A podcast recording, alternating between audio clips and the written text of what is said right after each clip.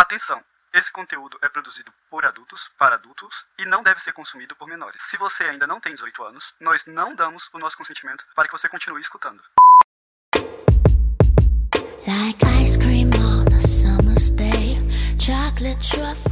Aqui é a Kali, top, demigirl, bissexual e hoje a minha frase de segurança é Aonde está o raio do meu escravo doméstico para me ajudar com essa mudança? Me copiou da semana passada, amiga. Eu sei, mas é porque eu tô sofrendo. Aqui é o Hugo, sou homem hétero cis, switcher, e minha palavra de segurança hoje é finalmente temos o resultado das eleições. Nossa, vai ficar bem datado, mas tá. Um velho menos pior do que o velho maluco laranja. Laranja. Aqui é a Lênia Oada, Domi, mulher cis demissexual e hoje a minha palavra de segurança é: finalmente eu tô vendo a Kali de novo! Olá! A gente tá no mesmo ambiente, bem distantes, mas estamos. Pois cara está sem internet hoje, né, cara? Dá uns 3 metros, quase 4, né? A gente tá fazendo um bom distanciamento social aqui. Esperamos que o som não fique diferente demais para vocês, mas se vocês estiverem reparando algum pequeno eco, alguma coisa do tipo, é isso. Desculpa, galera. É, a culpa é da, da Copel, não é nossa. Eles não quiseram instalar minha internet a tempo. Você está ouvindo o Chicotadas, um podcast entre tapas e cuidados e demais gostos peculiares pelos quais você talvez se interessaria. Aqui nós vamos conversar sobre BDSM, sexualidade, não monogamia, poliamor e estilos de vida alternativos. Este podcast é produzido por três amigos praticantes e membros ativos da comunidade BDSM, com diferentes gostos, anos de estrada e experiências, e a gente espera que você goste de nos ouvir e debater conosco sobre esse universo tão vasto e excitante. E hoje a gente vai falar sobre as posições. Quais são os tipos de jogos que existem e como é que funciona essa troca de poder que a gente comentou nos episódios passados Lembrando sempre do consentimento, ser maiores, aquelas coisas todas que a gente já falou e vai estar sempre Reforçando retomando aqui. aqui. É, e assim, é, tudo que a gente falar aqui nesse episódio, né, a gente pode depois virar, fazer um, um episódio inteiro sobre isso. Então, se vocês ficaram com alguma dúvida, né, no final do episódio, fala pra gente, não deixa passar, que daí a gente vai estruturando a ordem dos episódios com base naquilo que, né, vocês mais se interessam. Porque, enfim, o objetivo é dividir o conteúdo mesmo, é trazer isso para todo mundo, né, de uma forma divertida. Como se vocês estivessem com a gente aqui, sentadinhos numa mesa de bar, tomando um suquinho de laranja, porque BDSM e álcool não combina. Mas conversar sobre BDSM com um pouquinho de álcool, tudo bem, né? Só não fazer. É, só não fazer. Esse episódio aqui, como vocês estão vendo, chama Tops, Bottoms, Relações e Dinâmicas, porque é disso que a gente vai falar: tipos de tops, tipos de bottoms, tipos de relação e as dinâmicas dentro dessas relações e alguns outros itens a respeito, algumas expressões que envolvem tops e bottoms e, e toda essa dinâmica que é construída.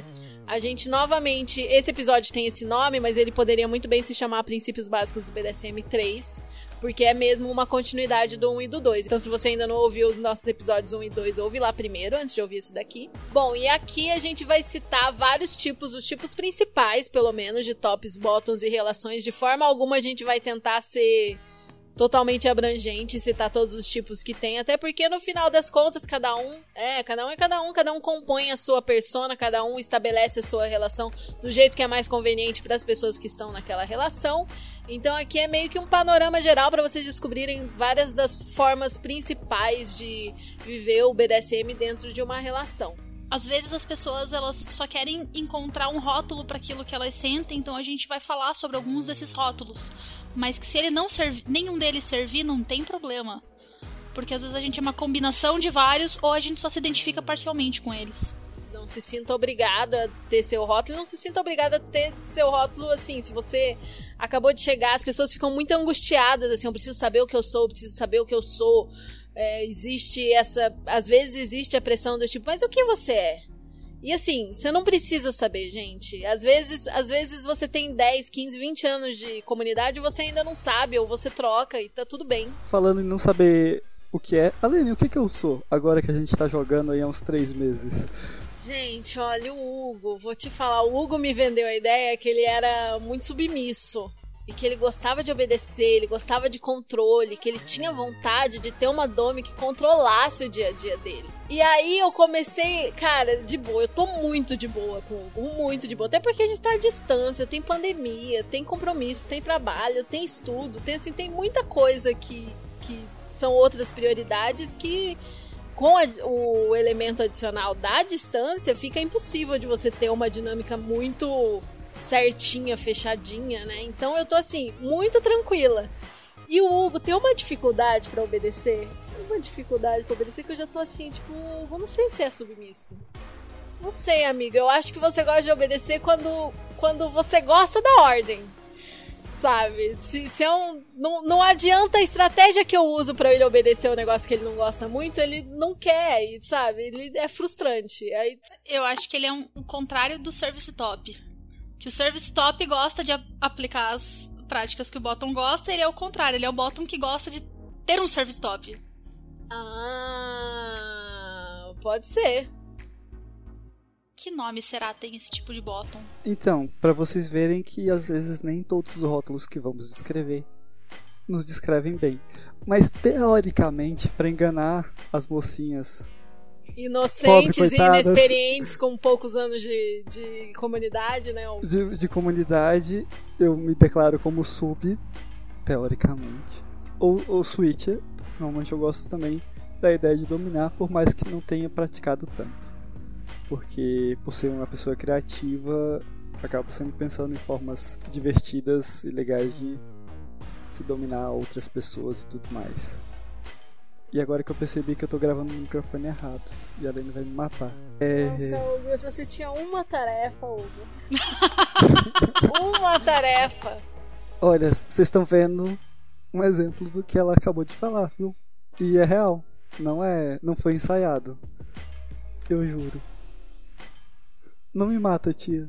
O Hugo é o top in front the bottom, só que ele, ele já tem que chegar nas relações dele falando o seguinte: eu gosto de dominar por baixo, entendeu? Você vai topar ou não vai topar? Porque me, me cansa muito a resistência para continuar dominando, mesmo ele tentando dominar por baixo. É exaustivo. Às vezes era melhor ter um Brett que ficasse retrucando publicamente do que um negócio do tipo: vou obedecer, vou obedecer. Ah, não. Vou obedecer com aquele dedinho cruzado atrás das costas. Sim, senhora. Ah, eu gosto de obedecer, porém depende. Então essa questão de se definir é difícil. Então, para conversar rápido, eu digo que eu sou switcher, mas como vocês estão vendo, a forma com que eu gosto de jogar não é forma que eu imagino que eu gostaria de jogar, e aí isso dá uma confusão danada. Mas são desses rótulos falhos, imperfeitos que a gente tenta se comunicar. Eu tenho mais uma pergunta. Você fala que é switcher. Como que você gosta do, do seu lado top e do seu lado bottom? Que rótulozinho, que práticas, né? Não, eu acho que eu sou o top normal. Assim, aquele padrão. É normal? O top que marca uma sessão, tal, provocador e tudo mais. Eu costumo passar. É sádico. É, um sádico. Passar. Normal. Normal. Ah, aquele padrão ali e tal. Agora, como sub, eu não sei mesmo. E o mais louco é o que você mais tem experiência, né? Tem, tipo, mais de 10 anos de sub. É, eu tava pensando exatamente nisso. Do tipo, o cara passou a vida inteira como sub e de repente virou switcher recentemente. Se entendeu? Switcher recentemente. Como top, ele sabe certinho o que é. Agora, como botam Jesus Cristo? Porque assim, a gente tava tá tendo essas dinâmicas assim, e aí eu gosto dessa coisa do dia a dia, e eu tinha entendido que ele gostava também da coisa do dia a dia, porque ele tinha me falado que ele gostava de controle e que ele queria ter uma DS, que queria ter uma relação. Então comecei a colocar aos poucos e aí eu vi que pera, não. Eu hoje, antes da, da, gente começar essa gravação, eu perguntei, mas você não teve uma relação de longo prazo já, que você era posse de uma dome e tal? Não tinha nada de dia a dia? Aí o que, que você falou, Hugo? Era só não, durante a sessão. Era só durante a sessão. Então todas as relações que você teve até hoje foram EPE. Erotic Power Exchange, troca de poder erótica, só durante a, a sim, cena, sim, barra sim. sessão. Sim, sim. Eu tô chocada. Não. Como diria a Leste, eu tô debaixo da galinha. Eu não falei o contrário. Nunca disse o Mas contrário. a gente presumiu, porque Se vocês da forma presumiram, como você sempre dá. falou, né? Não, não, mas ele me falou com todas as letras. Ele, porque eu Não, já tinha eu falado pra ele anteriormente que eu não via ele como submisso numa relação, porque ele é muito independente. Ele, eu brinco com o Hugo que ele é uma pessoa que ele já se domina sozinho, entendeu? A outra pessoa ali é, é mero acessório, porque ele já sabe tudo que ele quer, ele já faz toda a orientação, ele é tipo o reizinho do top from the bottom. Então você tem que ter um pulso firme ali pra você falar, não, eu vou fazer o que eu quero, não o que você tá, tá querendo. Quem manda aqui sou eu. Só que ele tem essa tendência e eu, tipo, ah, é porque eu sou mais inexperiente, então ele quer dar ideias e tal, não sei o que. Ele é assim mesmo. Não, ele quer fazer o que ele quer fazer. Né, senhor Hugo? Esse é aquele momento de silêncio que a gente fica com vergonha, não sabe onde Só o coloca a fuça, só o grilo. Mas assim, então, Você pessoas. acha bonito? Você acha bonito isso, fazer isso com a pobre Ei, ei. Ei, ei, Alene, nada de DR durante o podcast, lembra que a gente combinou? Tô amando. Enquanto eu não tenho que falar sobre mim, eu tô bem feliz aqui. Bem Né? Daqui a pouco vai chegar a sua hora, minha querida. Então, pessoas, então, é, se definir e dizer o que de fato você gosta é um, um trabalho complicado, digo por experiência própria, como esse breve exemplo deu a entender. E aí, Paty, e você? Como é que você se define, já que você tá rindo tanto da minha desgraça? complicado. Quando eu comecei no, no BDSM, eu tinha aquela ideia, bem machista, inclusive, de que o homem manda, a mulher obedece. Tinha mesmo, e assumo. Eu tinha 23 anos, era uma criança praticamente. Tava, tipo, né, no, no meio no qual eu tava inserida, algumas das pessoas perpetuavam essa ideia, mas é, foi bem engraçado. Uma, uma amiga minha, ela virou pra mim e falou: Cara, você não é sub. Eu bati o pé, sou sim, sou sim. E daí em dois, tipo, fiquei um tempão tentando ser sub com meu ex-marido. Ele foi meu primeiro top, né? E não, não, não rolou, não deu boa. A gente, tipo, tretava durante a sessão. Eu só queria fazer o que eu queria fazer. Eu era 10 vezes pior que o Hugo nesse quesito, do tipo, não, você tá batendo errado. Não, era masoquista, né, também. Aí eu meio que abandonei essa ideia e, tipo, já naquela época eu já amarrava, então, tipo, não, batia, sabe? A, a, a conta não fechava. Eu dizia que eu era sub, mas eu gostava de amarrar os outros. Aí, tipo, em 2016, eu. hum, Depois de um. Mas na verdade não tem nada a ver uma coisa com a outra, né? Não, eu gostava, eu gostava de amarrar as pessoas num contexto de troca de poder. Ah, tá. Aí, 2016, depois de várias conversas e tal com grupo de amigas, em, em especial a Sansa. Beijo, Sansa, se estiver nos ouvindo. Beijo, Sansa, você é maravilhosa, a gente te ama. Se não estiver nos ouvindo, vai ouvir sim, Vai ouvir Porque sim. você é Não, nossa ela amiga tá e tem que ouvir. Tá Sansa, ela é maravilhosa. se você escutou isso, manda meias. Comenta no post do Instagram. Aí, assim, eu conversei muito, né, com a galera e tal, e daí eu consegui, assim, me entender como top. Aí eu tava, tipo, plena faceira como top, to- Não, a Kali é top, a Kali é top. Todo mundo olhava e falava, não, com certeza, a Kali é só top. Nada, nada a ver. Daí eu conheci uma pessoa que despertou em mim a vontade de me submeter.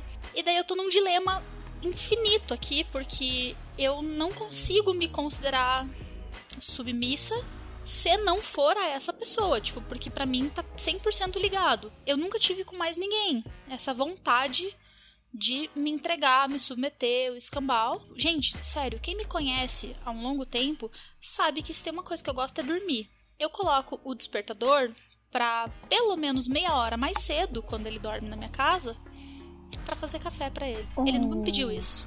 É voluntário da minha parte. Prazer em agradar, né? É... Sem receber nada em troca. Tá ouvindo, Hugo? Tá anotado aqui.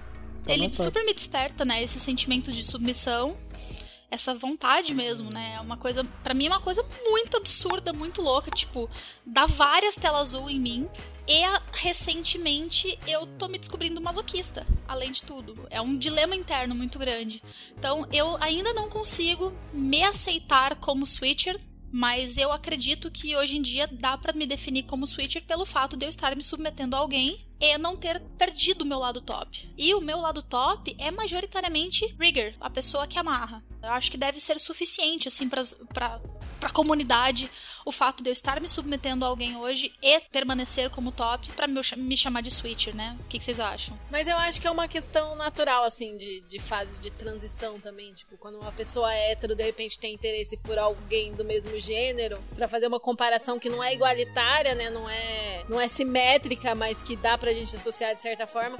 É muito comum quando isso acontece a pessoa falar, tipo, não, eu continuo hétero, eu só sinto atração por essa pessoa. É só com ela. Geralmente é uma fase de transição, até porque toda mudança assim de autoidentificação gera muita dúvida, gera um pouco de. Estresse, né? Sim, eu até achei que você lidou muito bem com isso, assim, quando te deu vontade, tipo, você ficou meio estranhada um, dois dias, você já falou, não, é isso, é isso, eu quero me submeter a ele. Porque eu acho que se eu tivesse no seu lugar, eu ia ficar assim meses em cima daquela ideia, tipo, meu Deus, o que está acontecendo? Geminiana. Pois é, virginiana. Até cair a ficha de que, tipo, tá, é isso que eu quero, ok. Até eu assumir para mim mesmo, sabe? Que eu sou aquela pessoa que fica em cima, fica sofrendo por causa daquela ideia e, e racionalizando e tentando entender por muito tempo até resolver mesmo. Aí, ah, você não falou isso, Hugo. Você não falou que você é masoquista. Você só pulou o assunto quando era a vez dele. Ele fugiu, né? Ele fugiu do assunto. Ele jogou pra plateia. Eu não vou contar aqui que eu fiquei que três semanas sem gozar. Mereceu. Aposto. Mereceu. E eu só deixei ele gozar porque eu já tinha desistido de, de aplicar todas as regras. Foi meio assim, tipo, não tem condição de eu deixar o Hugo gozar esse ano, se eu for justa. Porque tava muito desobediente. Tava difícil. Mas isso eu fui obediente, pelo menos. Não, você foi. Você foi bonitinho. Conseguiu ficar. Conseguiu ficar sem gozar. Em castidade. Mas aí foi isso também, né? Uma coisa que eu não mencionei, né, da minha relação é que ela é PPE, né, uma Partial Power Exchange, troca de poder parcial. A gente tem regras que saem do, do da masmorra, digamos assim, saem da sessão. Por exemplo, se eu faltar à academia durante a semana, né, de segunda a sexta, são 20 golpes com a colher de cerveja, que dói que é uma colher imensa de plástico, nylon. né? Nylon. De nylon. Nossa, dói pra caralho aquilo, gente. Puta que pariu. Chega a tirar sangue. Ela é sinistra desse jeito. Eu tô com uma punição de 75 golpes pendente. Eita! Vale calça jeans? Não. Bundinha nua. Acho que dessa vez eu vou chorar. Vocês não viram, mas ela acabou de comemorar. Ai, gente. É, é, a pessoa que tá descobrindo que é masoquista, né? Que loucura. É, então, eu sou masoquista, gosto de alguns tipos de humilhação. E da obediência nós estamos em trabalho, como deu para perceber. Eu acho interessante que o Hugo, é, isso é legal também da gente falar nessa hora. É um tipo de masoquista bem específico, né? Porque normalmente quando as pessoas falam eu sou masoquista, você pensa, ah, a pessoa gosta de apanhar, gosta de jogos de impacto, de impact play. E o Hugo gosta, só que as dores que ele mais gosta são outros tipos, né, Hugo? Sim, são dores de prendedores. Pressão. Não só com prendedores e com cordas. Então, assim, pra dizer que, tipo, você não precisa gostar de todos os tipos de dor pra se dizer masoquista. O Hugo é masoquista pra caralho, mas é nessas dores específicas, né? Ah, eu sou masoquinha baby ainda, né? Pelo amor de Deus. É, tipo, a colher de cerveja eu não gosto. Eu acho ela horrorosa. Flogger, que todo mundo acha de boinhas, eu acho tenebroso, horrível. Quero morrer com Flogger. Dores ardidas em geral, eu quero, nossa, me ver longe. Mas mão, nossa, como é bom. E é barato, né? É de graça, né? Aqui fazendo um pequeno disclaimer que uma pessoa que aguenta mais golpes não é melhor do que uma pessoa que aguenta menos golpes, tá? Simplesmente Sim. a pessoa aguenta mais golpes e outra aguenta menos. Caso você não tenha vontade de aguentar mais, tudo bem. Nessa questão do masoquismo, as pessoas se comparam muito. A verdade é que você não precisa se comparar. E se alguém tentar te diminuir porque você aguenta mais ou aguenta menos do que outra pessoa, foge dessa pessoa, que não é legal. Porque cada um tem a sua tolerância, você não precisa se obrigar a aguentar um nível além do que é suportável para você. E também paciência é tudo, entendeu? Nessa situação, assim, se você quer construir sua resistência, é possível, mas é aos poucos.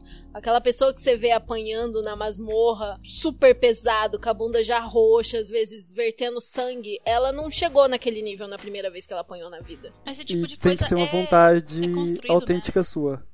Sim, tem que Verdade. ser uma vontade sua e não fazer por outra pessoa, pelo amor de Deus. Que seja gostoso pra todo mundo. E durante o processo também. Verdade, né? O processo ele tem que ser gostoso. Existem aqueles momentos em que a gente, a gente fala sobre punição, tudo mais, mas é aquela coisa, né? Não é uma coisa combinada, não é uma parada agradável necessariamente, mas é uma coisa que é dentro do nosso tolerável, né? Não é um, uma coisa que a gente tá fazendo só porque o outro falou que tem que. É uma coisa que a gente já falou, não, beleza. Isso você pode porque eu tolero. Que é, claro, né? Eu não vou usar uma coisa que o sub gosta pra punir ele. Sim. Não vou importante. aplicar uma que prática não? nele que ele gosta. Ué, Você não vai punir um masoquista batendo nele. ah, sério? Por quê? Olha, eu, eu, vou, de- eu vou deixar pra você imaginar o porquê. Ah, tá. Não, o Hugo é essa pessoa que ele acha que a dor que ele mais gosta é uma punição pra quando ele faz algo errado. Nunca entendi o contrário, mas tudo bem. E a Lene, quem é você na fila do chicote? Sou Domi. Eu tenho pouco tempo de BDSM, né? Então eu também estou me descobrindo aí. Eu achava quando eu comecei que eu era assim uma Domi muito suave, muito boazinha, nada sádica, entendeu? Tipo, nossa, essas pessoas ruins que provocam dor nas outras pessoas. Coitados. Ó, céus, mas aí eu descobri que é muito divertido provocar dor nas pessoas que gostam de dor e que às vezes parece que elas não estão gostando, mas na verdade elas estão gostando. Então eu, eu tô cada dia mais sádica. E eu falo que eu sou naturalmente caregiver. Caregiver é o top da relação de age play, né? É que é a pessoa que vai ser a cuidadora, né? Os títulos são geralmente mami, daddy, tia, tio, babá, qualquer título que, que denote essa função de cuidador.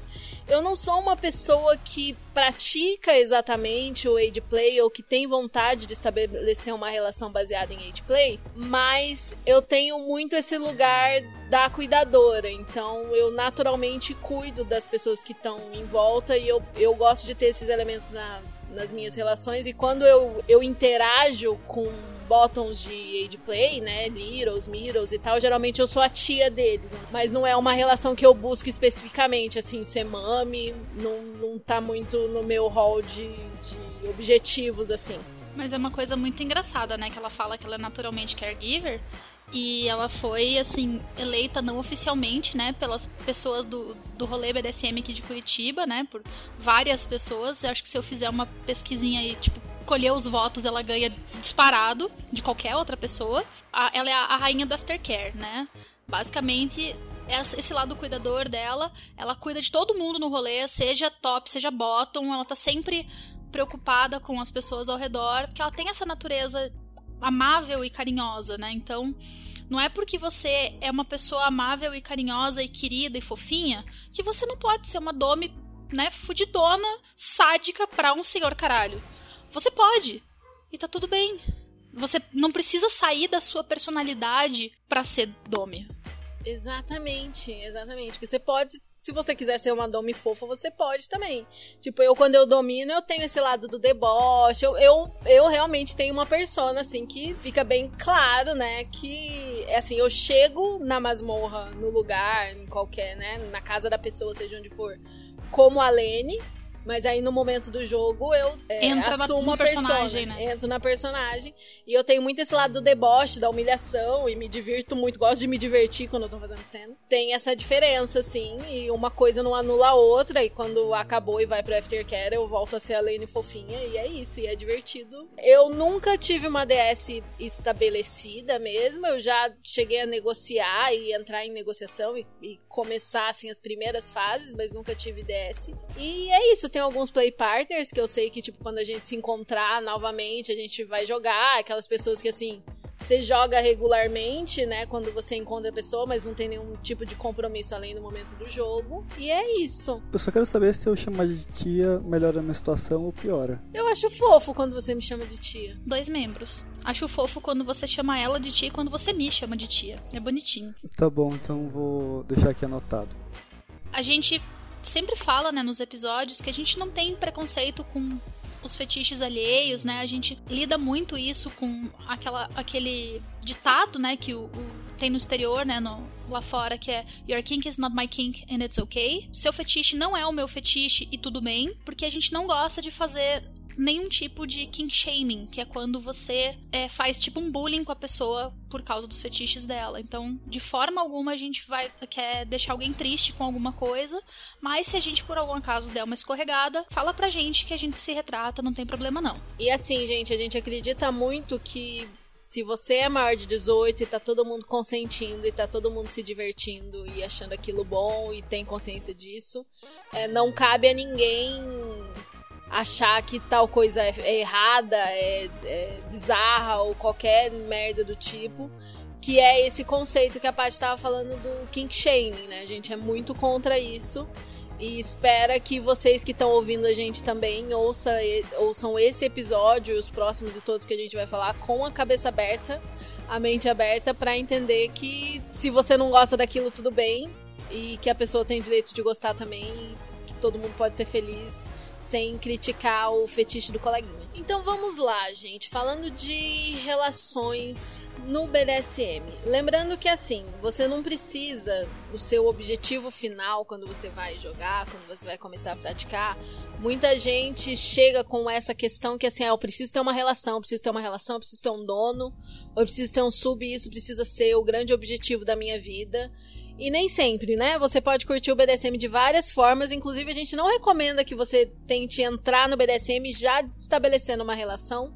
Porque às vezes você pode cair na mão de alguém que não é tão legal, você pode se privar de várias outras experiências porque você já fecha um relacionamento às pressas. Então isso é muito importante de pensar quando quando você for mesmo abordar isso e pensar o tipo de top, o tipo de bottom que você é e o tipo de relação que você quer estabelecer, que não precisa de pressa para nada, tudo pode ser muito bem negociado, conversado por muito tempo.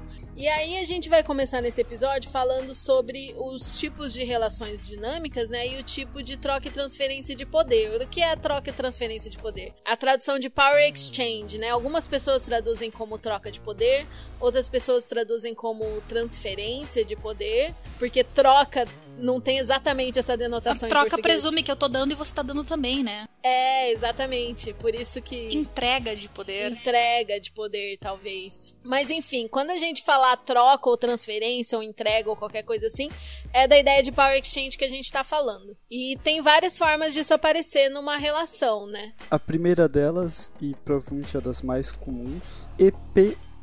Erotic Power Exchange, que é a troca erótica de poder que é a troca erótica de poder, que você tem nas relações BDSM essa questão da verticalidade e hierarquia, que uma pessoa está acima, outra pessoa está abaixo, e essa diferença de nível, essa verticalidade, só acontece durante a sessão. Até a pessoa entrar no personagem tá horizontal, entrou no personagem, ficou vertical, só durante o, o ato ali. Então aquela ida no motel, na casa, sei lá. Durante o evento sessão, né? É, durante o evento sessão. Aí a gente tem a Partial Power Exchange, PPE, que é a troca parcial de poder. Quando tem troca de poder além de apenas a cena, apenas a sessão. Então, por exemplo, quando a Paty fala que ela tem que ela tem que obedecer uma ordem de ir na academia, senão ela é punida, ela tem uma PP. Porque se ela não obedecer naquela coisa que não tem nada a ver com cena, com sessão, que é uma coisa de dia a dia, de rotina dela, ela vai ser punida. Então tem essa esse poder, né, essa verticalidade em outros momentos também, óbvio que são negociados e tudo mais. É o que eu tô tentando estabelecer com o Hugo, mas o Hugo é complicado, entendeu? É, o Hugo não tá colaborando muito. O Hugo não tá colaborando, não tá colaborando, mas é o que a gente tenta, tipo, exigir tarefas, exigir que faça uma coisa ou não faça outra. Eu gosto muito de prática de castidade. Castidade tem que ser PPE, porque você não vai estar tá em sessão o tempo todo que você pede pra pessoa ficar em castidade, né? Ou algumas ordens, pequenas ordens ao longo do dia pra pessoa lembrar quem é que manda nela, esse tipo de coisa. Tipo, da bom dia, dizer que tomou remédio, né? Pô, essa do remédio seria muito boa para mim. É, o Hugo faz isso comigo, ele me obedece quase todo dia. Ele lembra do bom dia de, de avisar que tomou o remédio do dia. Isso é bonitinho, muito bem, Hugo, parabéns. Faltam as outras coisas agora. Alguém podia sugerir essa pro dono. Vou mandar uma listinha para ele. Você quer que eu mande uma listinha de ideias para ele aplicar em você? Ai, eu tenho várias. Uma listinha não, só essa. eu tenho medo da sua lista. Muito medo.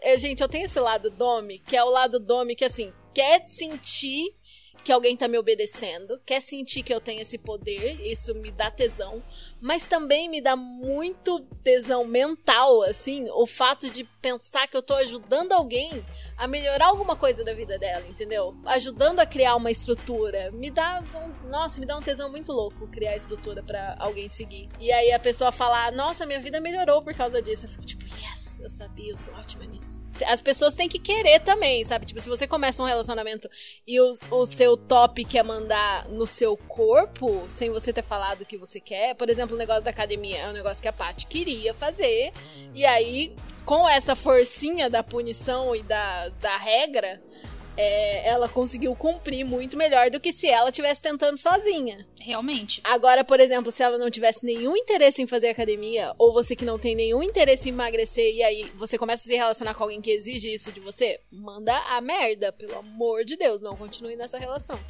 Tem que ser uma coisa acordada e negociada. Eu tenho, por exemplo, como limite ele interferir, por exemplo, na minha depilação. Né? Eu acho que a minha depilação é algo muito pessoal e eu decido como é que faz. Se vier com esse papo de, de tipo, ah, eu quero que você se depile de tal forma, nossa senhora vai ouvir três dias de mim. Porque eu, eu, além de tudo, acho isso uma coisa super machista.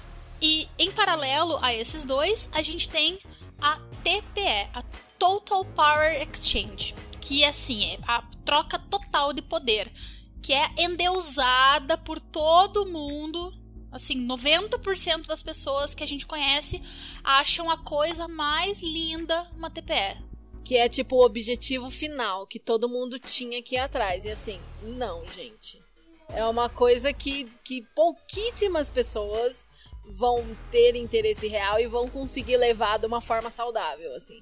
Porque é um, é um negócio assim, são todas as áreas da sua vida, exceto limites rígidos, por exemplo, limites rígidos comuns nesse tipo de, de relação vai ser a família da pessoa, ou emprego. os filhos da pessoa, o emprego da pessoa, se não é, se, né, se como pessoas comuns elas não têm condição de sustentar outra outra pessoa, por exemplo. Todas as áreas, né, da vida, todas. Tipo, exceto o que é limite rígido é, tá, o resto tá tudo sob controle. E, tá tipo, inclusive seus limites flexíveis. Tipo, o top tem liberdade total de explorar até os seus limites flexíveis. Não, eu não faria isso de jeito nenhum. Tipo, na minha vida isso não cabe de forma alguma. Eu não conseguiria de forma alguma deixar na mão de alguém tudo. Porque eu preciso ter independência. Eu preciso manter alguma forma de controle sobre a minha vida. Esses tempos atrás rolou um estresse na minha relação.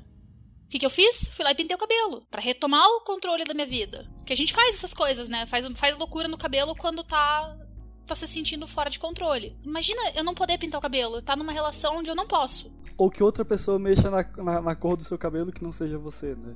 Que tem muitos tops que gostam dessa dinâmica, tipo, eles controlarem a roupa que a outra pessoa vai usar, corte de cabelo, a cor de cabelo e tudo mais. E aí, pra Paty, por exemplo, sem condições. É, eu tenho assim, o que está dentro do meu guarda-roupa, você pode escolher o que você quiser para eu vestir. Agora, se você for acrescentar alguma coisa ao meu guarda-roupa, por gentileza, observe o que já tem lá dentro. Se não fizer parte do meu estilo, eu não vou usar. Me recuso. Porque, tipo, respeita quem eu sou, sabe? Eu tenho muito, muito é, problema com a, a, a ideia da despersonalização da, da TPE.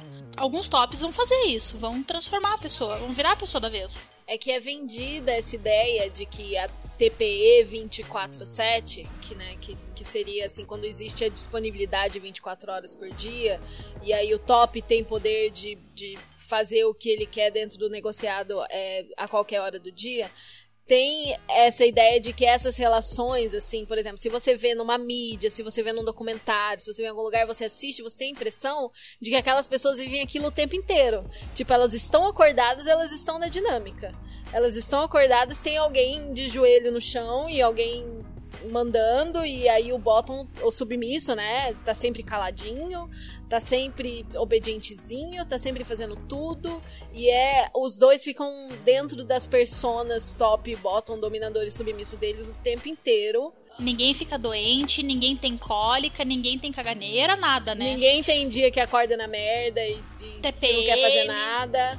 Não, é todo não, eles é ficam 100% do tempo é perfeito o tempo inteiro. E assim, A gente que vive, que conhece pessoas que têm relações é, assim, a gente vê que, que não funciona, não tem como você ficar o tempo inteiro na persona, sabe? Você vai ficar louco. Que hora que entra o aftercare? Se você não, não pode sair do personagem em momento nenhum, uma quantidade, uma porcentagem bem pequena de pessoas que vivem essas relações de um jeito que tá todo mundo feliz e de um jeito que é saudável e tal, mas são muito raras. Você que tá entrando agora não precisa ter essa ideia de que o objetivo final, o chefão do BDSM, é você ter uma TPE 24/7, que se você não quiser ter, você tá errado. Não existe isso. É, e fora que a gente, a gente, não precisa estar numa TPE para estar numa 24 por 7, né? Verdade, tem Pode ser também. uma PPE. A gente conhece um casal que vive muito bem. Eles têm uma relação baunilha, fora a, a relação BD é, deles. Moram juntos, né? Moram juntos, tudo. Tem uma relação super gostosa. Ela não é 100% do tempo, de forma alguma. E a relação deles é uma, uma troca parcial de poder. E é lindo de ver os dois juntos, é lindo ver eles em cena, é lindo ver a, a dinâmica deles acontecendo. E ao mesmo tempo é lindo ver os dois fora da dinâmica que é uma, você vê que é uma relação saudável, você vê que é uma relação plena. Então você não precisa, se você já tem uma relação pré-estabelecida e você não quer né, entrar nessa, nessa dinâmica do 24, do 24 por 7 numa troca total de poder, não precisa. Não existe essa necessidade. É muito vendido isso, né? No, nos grupos e tal. Que lindo, uma 24 por 7 to troca total de poder. Vai ter sua relação do jeito que você quiser vai seguindo seus passos, vai devagarzinho. Começa aprendendo a fazer as práticas, depois começa a trocar poder devagarzinho, porque o negócio é você se divertir, sentir prazer no negócio todo. Qual a diferença entre TPE e 24/7? TPE é o tipo da relação mesmo, é a a quantidade de poder que você tá transferindo, entregando para outra pessoa. 24 por 7 é o tempo durante o qual a relação tá ocorrendo. Sua disponibilidade, disponibilidade de tempo do bottom para ser mandado. Não quer dizer que você vai mandar 24 horas por dia, 7 dias por semana, até porque você precisa dormir, você precisa trabalhar, você precisa fazer suas coisas. Mas é aquilo, se eu quero e não tá num momento de limite rígido, posso mandar. A pessoa tá disponível para mandar nela. E se tiver longe, fique de olho no seu celular, né? Sim. É essa questão, essa diferença. Você pode ter uma troca parcial de poder, ter várias coisas nas quais o top não vai mexer, né? Ou que você não vai mexer no, no seu bottom. E tá disponível. Vocês estão disponíveis para relação 24 horas por dia. O mais fácil é quando as pessoas moram juntas, né? Mas dá pra, dá pra rolar isso morando separado. Cuidado com pessoas que têm milhões de subs ou ativos, assim. Porque todos esses tipos de relação, eles demandam atenção, energia. né? Energia. Atenção e energia. Então... Dedicação, estrutura. Não é só a hora do bem bom, não. A partir de PPE e TPE, assim, precisa de bem mais dedicação, responsabilidade, né? Atenção, estrutura. Não é. Dos dois lados, né? Inclusive. Dos dois lados, sim. Porque a, a, a gente geralmente foca muito, né, no que, na, na atenção que o bottom precisa. Mas, gente, os tops também precisam de atenção. E bom, gente, aí agora a gente vai falar um pouco das duplas, né? Tipos de relações e de dinâmicas entre pessoas que têm relações que envolvem BDSM. É, começando pelo mais, mais, simples, quando a gente falou de EP, de Erotic Power Exchange, né? Troca erótica de poder, aquela ideia de que você só vai ter a troca de poder no momento de jogo. É, isso é muito comum, por exemplo, em pessoas que já têm um relacionamento baunilha, descobrem o BDSM e brincam com o BDSM só dentro do quarto, por exemplo, né? Na vida baunilha continua tudo como era antes. E também com o que a gente chama de play partner, que é a pessoa que tem aquela relação estabelecida, mas não tem um compromisso além do momento do jogo. Às vezes, fora do momento do jogo, as pessoas são só amigos, ou fora do momento do jogo. São só colegas, às vezes, até, tipo, você não tem uma relação mais profunda com a pessoa. Você, porque não é, não é obrigatório, né? Assim, acaba acontecendo? Acaba. Porque a, o ser humano é gregário, ele vai estabelecer laços com a pessoa que ele convive bastante tempo. Mas você pode ter aquele play partner com quem você tem uma química super legal na sessão, mas que vocês não, não vão pra rolê juntos, vocês só conversam eventualmente, tipo, algumas coisas, mas vocês fazem sessões maravilhosas. E tá tudo bem. É, é o equivalente da, da galera que eles chamam de PA, né? No, coisa. Sim, é PA, ou tipo, o seu ficante fixo, entendeu? Se você ficou só uma vez com a pessoa, ai, fiquei uma vez, seria a ideia de avulsa, né? Cena avulsa ou sessão avulsa. Se você já tem uma relação play partner, é assim, aquela pessoa que você. que no baunilha seria o seu PA ou a pessoa que é seu ficante fixo, assim. Se eu tô disponível, outra pessoa tá disponível, a gente joga. Se a gente não tiver, ou se a gente começar uma relação monogâmica, fica pra próxima. É, não, não tem tanto. não tem um vínculo, assim, né, de, de compromisso. A maioria, a maioria das pessoas acaba sendo, sendo assim, né, com, com os outros, porque, cara, se você não, não, não tiver muito empenho, você não vai entrar numa relação. E a gente tem né, vários tipos de relação.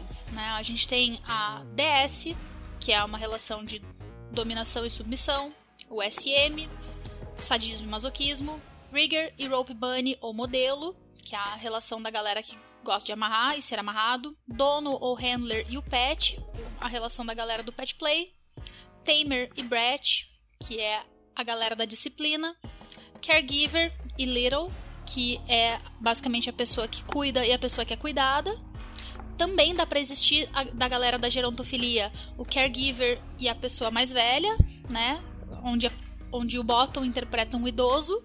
E o DDLG, né? Que geralmente é, é Daddy Dom Little Girl, que são, é um, um dominador com uma personalidade mais puxada pra Daddy. E o bottom é uma pessoa com personalidade mais little o Hunter e Prey, né, que é o caçador e a caça do Primal, e a gente tem mais uma infinidade de combinações, porque você não, não necessariamente vai cair só em um, desse, um desses rótulozinhos. Às vezes você vai ser uma amálgama de coisas, às vezes você não vai encaixar direito em nenhum e tá tudo bem. Que isso é, é mais assim, é, é, essas caixinhas, né? Elas não são feitas para aprisionar as pessoas dentro, é mais para você ter uma noção de com o que você se identifica e você poder explicar para os outros como é que você joga. Então agora a gente vai explicar os tipos de tops, ou seja, que eles estão mandando e as diferentes formas de mandar. Top, na verdade, é aquele termo guarda-chuva da pessoa que aplica as práticas, né? Então, normalmente está numa posição de controle e dominação, mas nem sempre. Dominância, sim, em si, a, o ato de dominar também pode ser incluído como prática. Sim. Porque a, a própria Nazaré, tipo, que tá acontecendo. Fez a Nazaré. Fiz a Nazaré aqui, que tá. Sim, desculpa, Hugo, pode continuar. Então temos Dominador, que é aquele que gosta de mandar, controlar, delimitar. Temos o Sádico, que é aquele que gosta de provocar dor ou sofrimento físico, é, moral, mental. Temos o Rigger ou Hope Top, que é o que amarra, é o tio do crochê, tipo a Kali. Quê? Tio do crochê. Não, Hugo, para. Na moral. Nossa, Hugo. Você tá chamando Shibari de crochê, Hugo. Nossa, Hugo. Isso é, é só pra provocar, pra depois, né, enfim. Pra depois ser disciplinado, né? Brett dos infernos. Então, né, é assim que, é, que o jogo funciona. a, a gravação desse podcast é uma sessão. Vocês não sei se vocês entendem. Pior, né? Pior que é. Você tá, você tá sentindo prazer com essa nossa interação, Hugo? O pau não tá duro, mas Jesus por Cristo. pouco. Com esse teu tipo, tô de olho, tô de olho. Vai, continua. Aí tem o Tamer. Tamer. Tamer. Tamer é o top que lida com os brats. Ele é um domador, digamos assim. O Tamer é um disciplinador, é o top da disciplina. Basicamente é o que a gente tá tendo que ser com você. Tem o Tamer, que é Tamer. O que Repete comigo. Tamer. Tamer. Repete comigo. Tem um Tamer. Tamer. É tipo o ex-presidente. Tem um, tem um Tamer que é o que lida com os brats, que é tipo o que tá rolando nesse podcast. Aí tem o dono, tutor, handler ou trainer, que é o que lida com os pets. Já Big Caregiver, Mom, Daddy é o que lida e etc. É o que lida com os ou as little ou middle. E tem o hunter que é um caçador caça as presas. que tem a presa agora do lado dos bottoms. Nós temos os submissos.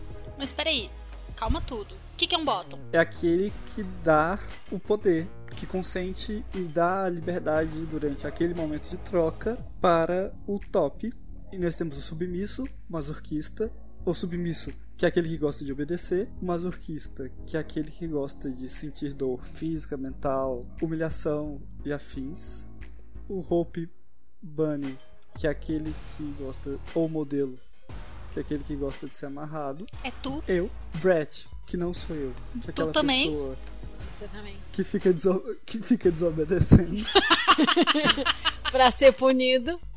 Para ser punido. O que vocês não viram acontecer aqui, porque eu sempre fui muito obediente. Aham. né, Tia? Aham, super, super. Quem não te conhece que te compra. Aí temos os pets, né, que são as pessoas que gostam de performar como animais. Vai da imaginação da- das pessoas, que tipo de animais elas querem performar.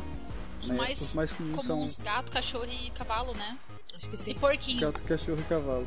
E porquinho. Caso se algum dia, eu já falei com o Kali que já temos consentido que um dia se eu for performar vai ser macaco, mas enfim. E aqui temos as Littles e os Middles, que são pessoas que gostam de performar como se tivessem outra idade.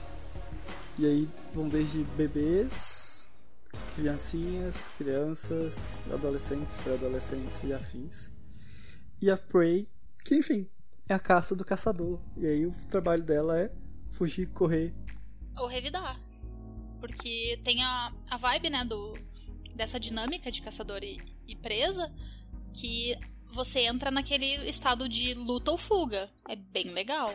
Eu acho que aqui é legal a gente explicar melhor o que é pet play, age play e primal play, talvez, porque a gente já falou bastante de dominação e submissão, é, já falamos de sadismo e masoquismo, já citamos é, bastante shibari, então fica bem claro que assim, uma pessoa ama a outra é amarrada, o negócio de ser amarrado. É mais simples da, da galera entender, né? Sim, sim. Tamer e Brett, acho que também, né, no sentido de Porque disciplina e disciplinador, eh, disciplinado. Bom, é, a gente mencionou né, algumas categorias de dessas duplinhas né, de top e bottom. Por exemplo, os pets e os handlers, donos, treinadores, tutores, etc. O pet play, ele de forma alguma você vai envolver animais de verdade. É um ser humano brincando com outro ser humano, e vamos aqui usar brincando no sentido de jogando, né, do BDSM, assim, é- é uma interpretação de papéis, um roleplay. Você põe um rabinho com um plugzinho, ou sem plug, se você não quiser pôr plug, põe uma orelhinha, ou só interpreta mesmo se você tiver afim. Mas são duas pessoas, uma interpretando a pessoa que cuida daquele pet e a outra interpretando o pet em si. Pode envolver sexo? Pode. Mas se não quiser, também não- não precisa ter. Muitas vezes o prazer é obtido justamente com esse jogo lúdico. Às vezes pode ter elemento de humilhação também, ou pode ser só porque a pessoa se diverte assumindo aquela persona, sem necessariamente misturar a parte sexual nesse jogo em si. No, pe no Pet e no Age isso é bem comum, assim. Muitas pessoas, não todas, jogam pela interpretação de, de papéis e pelo prazer de assumir aquele papel. Às vezes a pessoa, por exemplo, não quero ser humana hoje, sabe? Não quero pensar, não quero verbalizar nada. Deixa eu só ser um bichinho aqui e obedecer você e tá tudo bem. ser cuidado, né? É uma coisa muito interessante, assim, né? De, de brincar como bottom no pet play. E é muito divertido, assim. De você realmente tem essa questão do você não precisar verbalizar. E porque, afinal, gato não fala, né? Mas você não precisa também miar, você não precisa entrar 100%, mas você pode brincar, você pode ficar ali no, no teu canto. Às vezes você só quer sentar ali no canto e ser um gato antipático que não fala com ninguém. Você pode interagir com outros pets. É muito legal você brincar com outros pets. É muito divertido. É uma coisa que não tem uma regra fixa, mas é muito mais fácil de você entrar na- no espaço mental do pet se você tiver caracterizado. É incrível como você estar com um rabinho ajuda muito. Não é obrigatório, mas muitas pessoas sentem que ajuda, né? Usar orelhinho, usar máscara, pra entrar no, no personagem, digamos assim. Eu acho que essa questão de você ter um símbolo externo, que pode ser às vezes só uma coleira com guiso ou uma coleira de cachorro e afins, para simbolizar é, um ou outro personagem, ele ele é comum em todo jogo para início e fim de sessão, pelo menos eu gostava, gosto bastante de usar é, nisso pra, pra tudo, assim, eu acho bem interessante mesmo. É, eu gosto da marca do início da sessão, de colocar a coleira ou ter a coleira colocada no começo da sessão, assim, pra, tipo, aqui agora é sessão. Falamos de pet, e aí o Age vai muito nessa mesma vibe, no sentido de que aí no Age Play, geralmente o Bottom vai performar uma idade diferente do que ela tem mais jovem, geralmente. Geralmente mais jovem. E continuam sendo pessoas maiores de 18 anos que gostam de performar uma idade diferente e que pode ou não envolver Sexo. práticas sexuais. E muita gente que gosta do age play gosta do age play justamente por causa desse motivo que a gente tava falando do pet também. Gosta de assim, não quero ser adulto mais, sabe? Deixa eu esquecer minha responsabilidade de adulto, deixa só alguém cuidar de mim. Eu assistir desenho, pintar um, um livro de colorir, de colorir. desenhar, comer besteira sabe? Tem muito esse elemento e tem muita gente que descobre um lugar de muita libertação no age play porque assim, a pessoa sempre gostou de algumas coisas que são consideradas infantis, por exemplo, e aí descobre que é um lugar de muita paz, assim, que deixa a pessoa muito feliz. E isso entra nas categorias, assim, porque mesmo que a pessoa não seja nenhuma outra categoria de bottom ou de top, ela só seja little ou baby, etc., ainda existe essa coisa de ter o cuidador e de ter a, a hierarquia. de poder, né? né? Sim. Porque vai ter alguém que vai te dar ordem, que vai cobrar que você seja obediente, que vai, vai te, te, dar, dar uma, regras. Uma disciplina também, né? Uma... Ah, vai? Com certeza. Prova. Oxi! Oxi! Você nem é Little, nem Miro, nem nada, Hugo. Chill. Vou calar, não. Inclusive. Muito Brett hoje. E daí ele, ele fala tá que não é Brett, né? É, decidido. Decidido a perturbar as ideias. E é uma coisa, assim, é, a gente vê também muito desconhecimento, no geral, com a questão do Primal Play. Primal se traduz literalmente como primal, primitivo. Você não é um bicho, você não é qualquer outra coisa. Você é um humano, basicamente você é um homem da caverna. Você vai atacar o Bottom da mesma forma que um homem da caverna atacaria uma presa. Do jeito que a sua imaginação permitir. Exatamente. Assim, é, eu, por exemplo, quando eu estou em Primal Space, né, que é o espaço mental que você entra quando você tá brincando de Primal Play, eu chamo tudo de brincando, tá, gente? Um dia vocês se acostumam com isso. É brincar, jogar, interpretar, tá tudo nesse universo da, da play do inglês, né? Exatamente.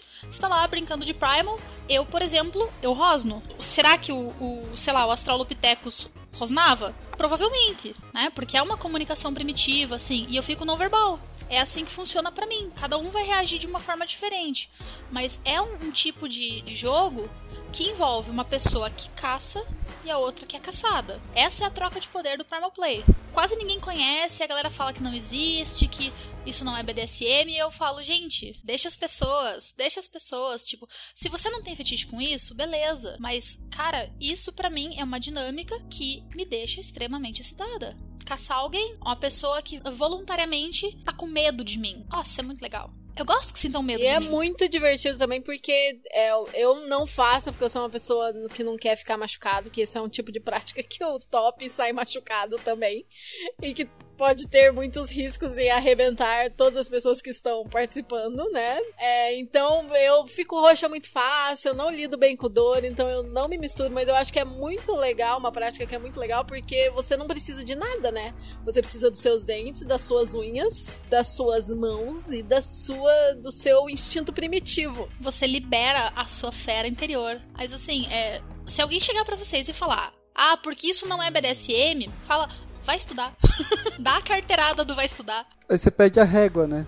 Me, me dá a régua do BDSM aí, por favor. É, o, li, o grande livro, né? Por favor. É, nossa, tem muita gente que fala que Age Pet não é BDSM. Ah tá, você mandar o, o, o bottom que é dog, senta, deita, rola, morto. Ah, velho. Coisa Você mandar seu Little tomar banho, seu Little que odeia tomar banho, você tem que obrigar a pessoa a tomar banho, enfiar ela debaixo do chuveiro porque ela não quer tomar banho, porque ela tá sendo uma criança mal educada naquele dia.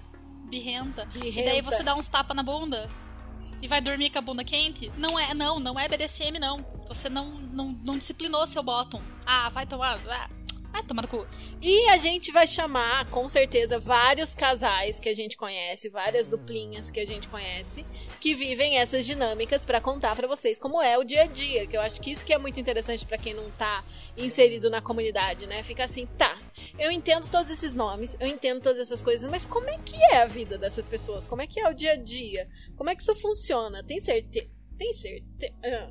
Tem certeza que isso funciona? Né? E funciona, gente. Funciona, Funciona, sim. pra caramba. Mas como a gente falou, sim, a mídia tem essa tendência de mostrar de um jeito que não é, né? E com certeza a gente vai trazer gente aqui que vive o BDSM real, assim como a gente, pra contar como é o dia a dia deles. A gente não falou, né, na hora de citar os tops e os bottoms, com relação ao voyeur e ao exibicionista. Um motivo é porque um top pode ser ao mesmo tempo voyeur e ao mesmo tempo exibicionista, e o bottom também. né? Não necessariamente existe a hierarquia entre o voyeur e o exibicionista. Isso, isso normalmente é é um- não, não tem relação de troca de poder nenhuma, porque às vezes você tá como voyeur assistindo a cena de outras pessoas. Ou você pode fazer a pessoa com quem você tem relação se exibir pra você. Ou você pode se exibir pra pessoa com quem você tem relação. Tá tudo dentro do fetiche. Mas o voyeurismo e o exibicionismo, que eles andam meio de mãos dadas, né? O voyeur é a pessoa que gosta de observar os outros em situações sexuais. E o exibicionista é a contraparte, é a pessoa que gosta de se exibir, mas o, o voyeurismo e o exibicionismo, eles esbarram numa questão ética e de consentimento. Por quê? Que não é BDSM se você não tiver o consentimento de todas as partes envolvidas. Então, por exemplo, a galera que curte fazer dogging, que é fazer sexo em público, na rua, isso não é BDSM. Não é e não tem como ser. Porque as pessoas que estão passando na rua não consentiram em assistir você transar. Se você vai numa casa BDSM e lá você está fazendo uma performance, você está fazendo uma apresentação de shibari, você está fazendo uma cena pública, aí beleza, você tá, tá se exibindo, tá top, tá sensacional. Porque as pessoas que estão ali, elas foram lá pra isso. Elas foram lá numa casa sabendo que isso poderia ocorrer. Elas consentiram em estar num ambiente onde rola esse tipo de atividade. Quando você não você tá fazendo isso sem o consentimento das outras pessoas, gente, é crime. Não pode. Então, nada de fazer cena em público em público. Cena em público na casa dos seus amigos, numa baladinha de fetiche, numa casa, né, por exemplo, um estúdio pra isso, etc. Em ambientes controlados, né? Que as pessoas sabem o que vão encontrar lá dentro. Jamais Exatamente. para pessoas desavisadas. E bom, a gente citou vários nomes, com certeza faltou muito nome, com certeza faltou vários tipos de relação, mas é isso mesmo, é um panorama geral que a gente está dando aqui. E também dentro do BDSM vão ter vários termos relacionados a pessoas que têm relações comerciais que envolvem práticas BDSM. Por exemplo, as prodomes ou dominatrix. Quando você vê a palavra dominatrix, é um termo que é usado para domes profissionais, assim como o termo prodomes, que são as pessoas que fazem sessões em troca de tributos. A gente tem, assim, muitas prodomes e eu, Kali, não conheço nem nunca vi nenhum prodom.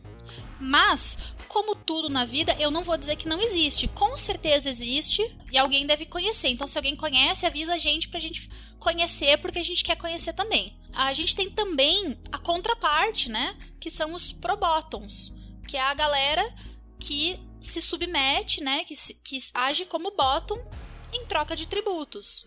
em um contexto comercial, que vão ser bem mais raros, né? Até porque para você ser bottom de uma pessoa num contexto comercial de forma segura, eu imagino que essas pessoas tenham que ter toda uma rede, né? Tenha que ter alguém para acompanhar, Uma rede de apoio, assim, né? Porque Eu conheço fica- uma. Aí vocês surpreendem. É, então, eu conversei com uma e ela comentou que ela faz a negociação normalmente, só que ela cobra pela sessão. Mas aí ela não tem medo de, de a- da pessoa que ela não conhece acontecer alguma coisa, porque assim, Aí o filtro vai na negociação. Eu imagino que um jeito que seria seguro é você ter alguém pra acompanhar, entendeu? Alguém pra assistir, alguém pra ficar a postos, nem que Um seja do lado de spotter. fora da, da porta, mas pra ficar atento a qualquer questão, né? Ai, cara, eu, eu particularmente morro de medo, tá ligado? Tipo, cara, mesmo, mesmo fazendo sessão como top, eu morro de medo disso daí. E temos as Findoms, que aí é um, um tipo particular E bem de, controverso, de né? Bem, Bem controverso. controverso. A gente tem recebido muita. muito. Não, a- não a gente, assim, no geral do, do podcast, mas a gente, pessoas que têm Twitter e leem ele com uma certa frequência, recebido muitos tweets aleatórios de gente massacrando as findomes no Twitter, porque assim, muitas usam o Twitter como ferramenta, né? Assim, gente, findome vai ser a parte da dominação financeira. A ideia de dominação financeira existe dentro do BDSM. Pode ser uma situação em que o top cuida das finanças do bottom. Pode ser uma situação em que o top é, pede para as coisas serem pagas ou manda as cobra coisas um serem tributo, pagas, cobra tributos. Pode ser a situação de que é... ou mesmo que o bottom tem essa pira, né, do, do fetiche e, e paga uma quantia pro, pro top porque ele quer ou dá presentes, ou paga coisas, ou a pessoa fala assim, eu pode ter esse lado também de cuidar das finanças mesmo, de organizar as finanças. E olha só, sobrou dinheiro no mês, agora você pode me dar um presente, esse tipo de coisa. Também tem essa questão das findomes que a gente encontra majoritariamente online, que são, que dá essas polêmicas. Mas é que assim, as pessoas vão ter fetiche. A pessoa que tem o fetiche em pedir, também tem a pessoa que tem o fetiche em pagar. Então, assim, se há, se há oferta é porque tem demanda. Exatamente. Né? E eu acho uma, uma coisa muito chata a gente ficar cagando regra no fetiche dos outros. O, o, fin, o Findom, né, que é o, o, espectro né, da dominação financeira, ele é uma forma válida de fetiche como qualquer outra. A gente não pode dizer que, ah, porque isso não existe, isso não é BDSM. Claro que é, gente. Ou coitadinho do bottom, coitadinho da pessoa que está sendo extorquida e não sei o que. Tipo, mano, por que, que você tá mandando dinheiro pra alguém que você não conhece? Alguma, alguma satisfação com isso você tá tirando. Não, e se o fetiche da pessoa é justamente esse? É, tá, é justamente nessa pira de se sentir extorquido? Cara, a gente não pode julgar isso, né? E eu acho assim, não, é, não acho legal a forma como alguma, a maneira como algumas pessoas o faz. A atitude de como faz. Mas eu não posso mandar na, como a pessoa se expressa. É porque assim, tem gente pilantra na, né, nessa função que tipo não vive nada do BDSM, mas quer ganhar dinheiro fácil? Tem. Mas tem isso em qualquer profissão, gente. Mano, vendendo foto de podolatria. Quanta gente não viu que dá dinheiro vender pack do pezinho e, tá, e não curte podolatria, não tem nada a ver, e vende um milhão de fotos do pé e ganha uma grana lazarenta com isso. E aqui vale um disclaimer que normalmente a diferença entre uma prodome e uma Findome, é porque a Prodome você vai negociar como se fosse um serviço, né? Quero uma sessão que tenha isso, isso, isso, você negocia o valor de forma antecipada e aí faz a sessão. A Findome normalmente você vai ter que dar tributos para ela para que ela te dê atenção. O produto que a Findome vende é a atenção dela. E a Prodome, ela vende a sessão dela. E eu queria fazer um, um comentário à parte, assim, que é, eu vejo muito, ai, porque isso aí é prostituição. Como se prostituição fosse uma coisa negativa. Gente, se você considera prostituição, é prostituição. Se você não considera, não é. Não tem problema nenhum. Se prostituir não é uma, uma coisa feia, não é uma coisa errada. O que é feio mesmo é você ficar apontando o dedo para as pessoas que fazem esse tipo de coisa e ficar julgando. Poxa! Eu acho que assim, é, a gente pode dizer que é uma forma de sex work, né? Uma forma de trabalho sexual, por mais que não envolva sexo, porque envolve essa questão do fetiche, do lugar do tesão mental e tal. Mas assim, a gente conhece várias prodomes, é, cam girls, pessoas que trabalham com isso e que são muito felizes com isso, são muito felizes com isso, gostam muito do trabalho que fazem e que fazem por prazer, por vontade, por, por ter o fetiche mesmo que foi uma escolha consciente, né? Pelo menos um exemplo que vem na minha cabeça agora que eu tenho, eu sei que a pessoa, tipo, tem faculdade, tem o escambau, tem podia estar tá fazendo qualquer outra coisa, mas escolheu ser cam girl pela para poder levar a vida que leva. E porque ela adora. Se eu é a mesma pessoa que eu tô pensando. Tipo, ela adora, ela faz o trabalho de camgirl, é submissa na, na câmera, assim, se aparece alguém que quer dominar ela, ela obedece, faz tudo que tem que fazer e tal. Goza horrores. E se diverte e um monte, né? Ela ganha dinheiro para gozar, entendeu? Tipo, e, e, ela é super exibicionista, então assim, é muito win, É a win, fome win. com a vontade de comer, né? E assim, quem é a gente pra falar que, ah, tá não, errado. é menos, tá errado. Quem, quem, quem faz o BDSM de um jeito comercial, quem mistura dinheiro com o BDSM tá errado. Jamais, gente. Eu já acho Curtam que a muito, pessoa aproveitem. tá certíssima. Te faz feliz? Faz. Você tá, tá todo mundo consentindo? Tá. Só vai. Exato, só tenha cuidado né? Fato. Porque existe pilantra Todo lugar, tudo quanto é jeito, Em todo lugar. todo lugar. Escolha bem pra quem você vai dar o seu dinheiro. né? Isso aí. Se quiser dar dinheiro pra nós, a gente aceita, a gente gosta. Quem não gosta? né? Quem não gosta, Então, gente, nós demos esse panorama aí de vários tipos de relações e dinâmicas dentro do BDSM, com base em práticas, com base em diferentes personas. Claro que essa lista não é abrangente, não tem tudo que é possível, é mais um, um- realmente um panorama geral. E aí agora a gente vai falar de algumas questões que entram nas relações que têm elementos de DS, né, de dominação e submissão.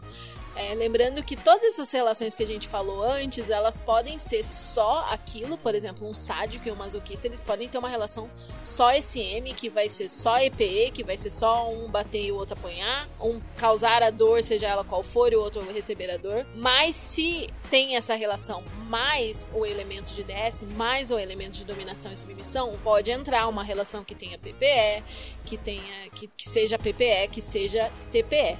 Então a gente vai falar um pouquinho mais é, de algumas coisas presentes em relações que vão além do EPE. Então, por exemplo, quando você vai estabelecer uma relação DS, a gente precisa de um bom tempo de negociação, né? As pessoas normalmente não vão pular, e nem é recomendado, né? Que você pule imediatamente numa situação e de falar que, que você é dominante daquela pessoa e que ela tá encolerada de um dia pro outro e acabou. Geralmente tem várias fases. Por exemplo, você conhece alguém, você começa a conversar, de repente vocês fazem alguma avulsa ou vocês é, praticam em festa e aí existe o interesse de talvez negociar um pouco mais pra ter uma relação além só daquela avulsa, né? Seja pra ser play partner, seja pra realmente estabelecer uma DS. E as pessoas entram aí em fase de avaliação, consideração, ou a gente fala também que, é- que aquelas pessoas estão em negociação, né? Elas começam a jogar com mais frequência e conversar sobre possíveis regras e negociar mais a fundo, mais detalhes mesmo, né, do que elas topariam, do que elas não topariam numa relação para ver se existe a compatibilidade e tudo mais para isso ser realmente virar uma um relacionamento, né? Se fosse um relacionamento, relacionamento baunilha, você primeiro conhece a pessoa. Esse estado que a Lene tá comentando seria aquele, aquele namoro que você vai encontrando com a pessoa, tal, não sei o que, e vai vendo se o santo bate, se a dinâmica bate de fato. E aí tem as fases, acho que quase características também de um namoro. Mas no BDSM a gente chama de negociação e consideração. O pai, esse bottom está em consideração deste top para ver se, se ele vai aceitar este bottom como posse dele. E a gente tem como um tipo de, de símbolo para um, um relacionamento depois que ele passa disso, que seria equivalente a um casamento, que é a ideia da coleira. É, lembrando que BDSM não, por mais que a gente brinque e jogue, não é um, um videogame que tem ganhador e perdedor. Não se tem nenhum objetivo além da diversão dos dois. Não é que a pessoa só vai ser feliz se ela for encolerada. Não. Então existe quando a pessoa oficializa essa relação, que seria equivalente ao casamento, a gente diz que a pessoa está encolerada. E quando a pessoa tem uma coleira, é, o bottom vai ser posse do top. E tem muita gente que vai ter esse fetiche na coleira, vai ter esse fetiche em ser propriedade, em ser posse, né? Em pertencer a outra pessoa, que é mesmo quando entram aquelas dinâmicas que a gente falou lá no começo do episódio, né? Regras e ordens e controle que vai além daquele momento específico de sessão. A gente tem, assim,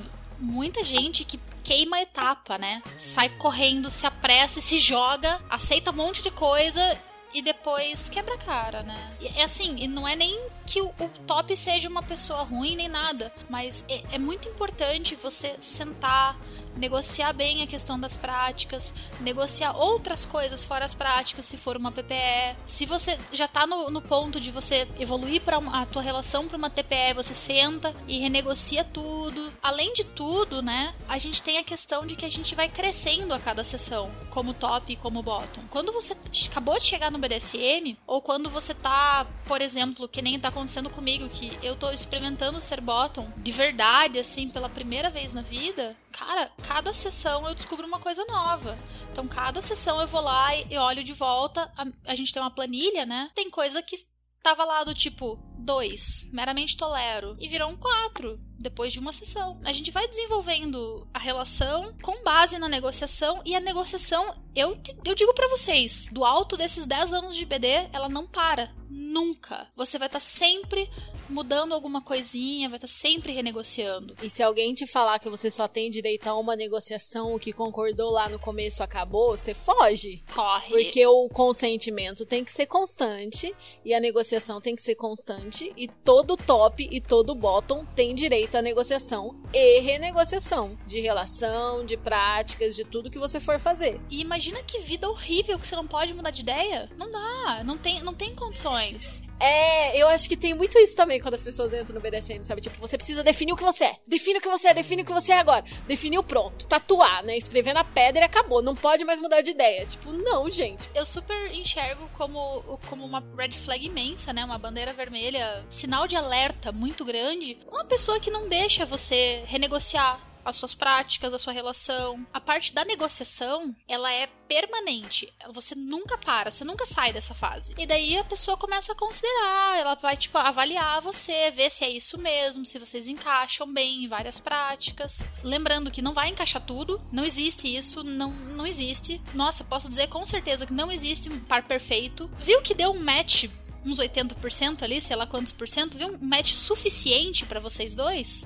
Ou três, ou sei lá quantos, você vai lá e vai assumir essa relação. O top vai encolerar o bottom. A coleira é tanto uma ideia física e palpável quanto uma ideia figurada também. É uma mudança de status, né? No, seu, no, seu, no sentido figurado. Da mesma forma que muita gente começa um namoro e não compra aliança de compromisso. Porque, inclusive, eu já ouvi que coleira não pode ser limite. Gente, qualquer coisa pode ser limite. E assim, tem pessoas que têm limite, limite rígido com usar coleira. Tem pessoa que não se sente confortável com nada em volta do pescoço, por exemplo. Se for usar coleira, ela vai querer um bracelete ou uma tornozeleira esse tipo de coisa. Porque, assim, a coleira não precisa ser necessariamente aquilo que você usa em volta do, do pescoço. É um símbolo da relação. Assim como a aliança é no baunilha. Pode ser um pin na roupa. Qualquer coisa, gente. Qualquer coisa. Ou só que ambos sabem que um é encolerado do outro. Você não precisa estar tá usando a coleira. Mas, claro, tem muita gente que vai ter o fetiche de ser encolerado, de ter uma cerimônia de encoleramento. Eu tenho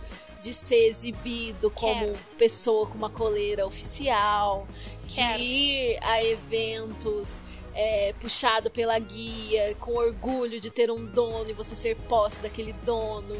É, de exibir a coleira social em momentos baunilha, de usar aquela coleira com orgulho em todos os momentos. Geralmente as pessoas vão ter uma coleira mais chamativa, mais assim, pá, para eventos BDSM mesmo, e o que a gente chama de coleira social pro dia a dia, que aí pode ser um choker, pode ser uma um colar, pode um mesmo ser uma pulseira, né? um pingente, né? As pessoas usam muito chave cadeado, por exemplo. A letra, né, inicial da pessoa. É, quando você estava falando da questão da ideia do ser sempre negociado, que aqui também entra que o contrato ele também tem um, uma, um lugar figurativo, no sentido que como a gente coloca que o consentimento ele tem que ser mantido e ele pode ser retirado a qualquer momento, não é porque você assinou um contrato que você tem que seguir aquilo. Para sempre, Digo, né? Para sempre. Você assinou aquilo com a intenção de cumprir aquelas regras. Você deu consentimento naquele momento, mas você pode retirar esse consentimento a qualquer momento. Em hipótese alguma, uma punição pode ser autorreferente, por exemplo. Ah, se você não aguentar isso, você vai ganhar mais porque isso é sinal claro de abuso. Por exemplo, né, pra galera que não, não sacou a, a referência, se você não aguentar os 20 golpes de Kane que eu vou te dar, você vai ganhar mais 10. Não faz nem sentido. E é, é abuso, gente, é, é, de verdade. Se, se você não aguenta uma punição, você usa a sua palavra de segurança e encerrou. Você já foi punido o suficiente. Você não precisa ser mais punido. Tem muito isso do estado da situação mental, né? Às vezes quando a, a, pessoa tá muito imersa, às vezes uma coisa que seria muito tranquila em momentos de jogo divertido, no momento de punição, o peso é tão grande que mesmo uma coisa que a pessoa gosta pode não ser tão agradável. Cara, sabe o que eu percebi da minha pessoa? Num momento de punição eu aguento bem mais do que num momento de jogo divertido, porque eu tô tão decepcionada comigo mesma que eu travo os dentes e falo, foda-se, eu tenho que aguentar essa desgraça. Você tem certeza que você quer dar munição pro seu top mesmo? E aqui a gente tem a diferença também da punição-punição do punishment. Que é a punição divertida, a punição de mentirinha, aquela punição que assim, a gente tá fingindo que é uma punição, mas a gente sabe que a gente tá fazendo porque eu gosto, porque você gosta. Isso é legal. Eu, eu inclusive, eu não, não, como top não suporto aplicar punição. Eu fico chateado de ter que aplicar uma punição. Eu adoro punishment. Nossa, eu adoro um punishment. Botar uma regrinha que você sabe que a pessoa não vai conseguir obedecer pra, pra poder dar aquela punida gostosa com aquela prática que todas as pessoas gostam.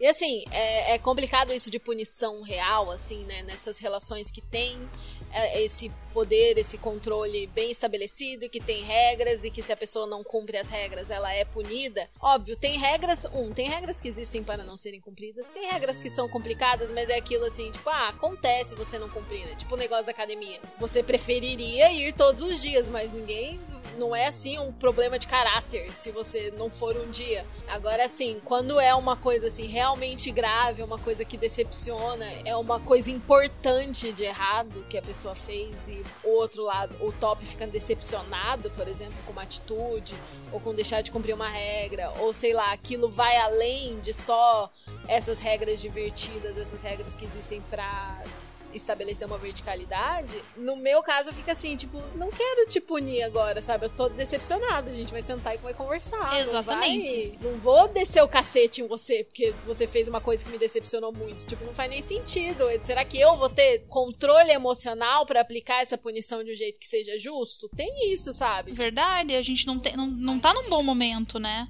A gente, daí entra lá naquilo que a gente falou sobre o consentimento, sobre jogar em estado mental alterado quando você tá muito decepcionado com a pessoa, você não, você tá num estado mental alterado. Ou com raiva, né? Com tipo, raiva. fiquei muito, fiquei muito puta com isso que você fez. Tipo, mano, eu vou canalizar essa raiva que eu tô em cima de você, tipo, não não dá, sabe? Não é saudável. É, uma outra coisa que não é nem um pouco saudável, e a gente vê muito a galera fazendo por aí, são os castigos de ignorar o sub.